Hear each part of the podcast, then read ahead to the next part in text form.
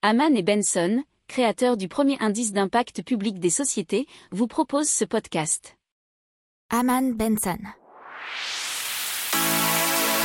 Le journal des stratèges. Donc les gisements gaziers qui pourraient être utilisés pour stocker du CO2.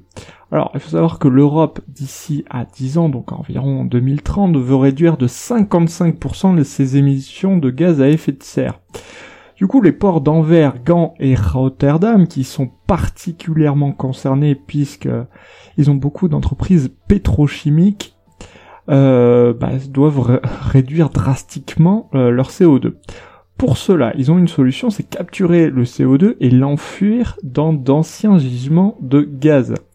Alors les entreprises portières de Rotterdam souhaitent réinjecter ce CO2 euh, dans un gisement, euh, dans un ancien gisement de gaz qui n'est plus vraiment utilisé. Ils vont donc le capturer, puis le transporter par pipeline et enfin le stocker à 3 km dans le sous-sol sous la mer. Alors pendant 15 ans, Rotterdam compte réinjecter 2,5 millions de tonnes de CO2 par an dans cet ancien gisement gazier, ce qui est l'équivalent de 10% des émissions totales de CO2 du port. Alors il faut savoir qu'il n'y a pas que ce port qui rentre dans cette idée, il y a aussi Anvers et Gand, puisque ces ports concentrent une bonne partie de l'industrie pétrochimique de la Belgique et des Pays-Bas euh, il représenterait un tiers des émissions de CO2 du Benelux.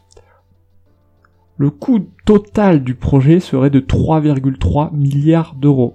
Et d'ici 2030, ces entreprises doivent répondre donc aux objectifs de l'Union européenne de réduire de 55% leurs émissions de CO2.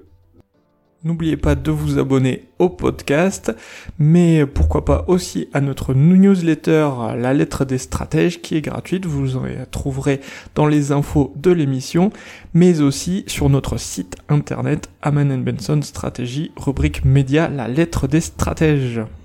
Pour approfondir ces sujets, abonnez-vous à la newsletter de Aman et Benson et écoutez nos autres podcasts que vous retrouverez dans les notes de l'émission ou sur notre site internet.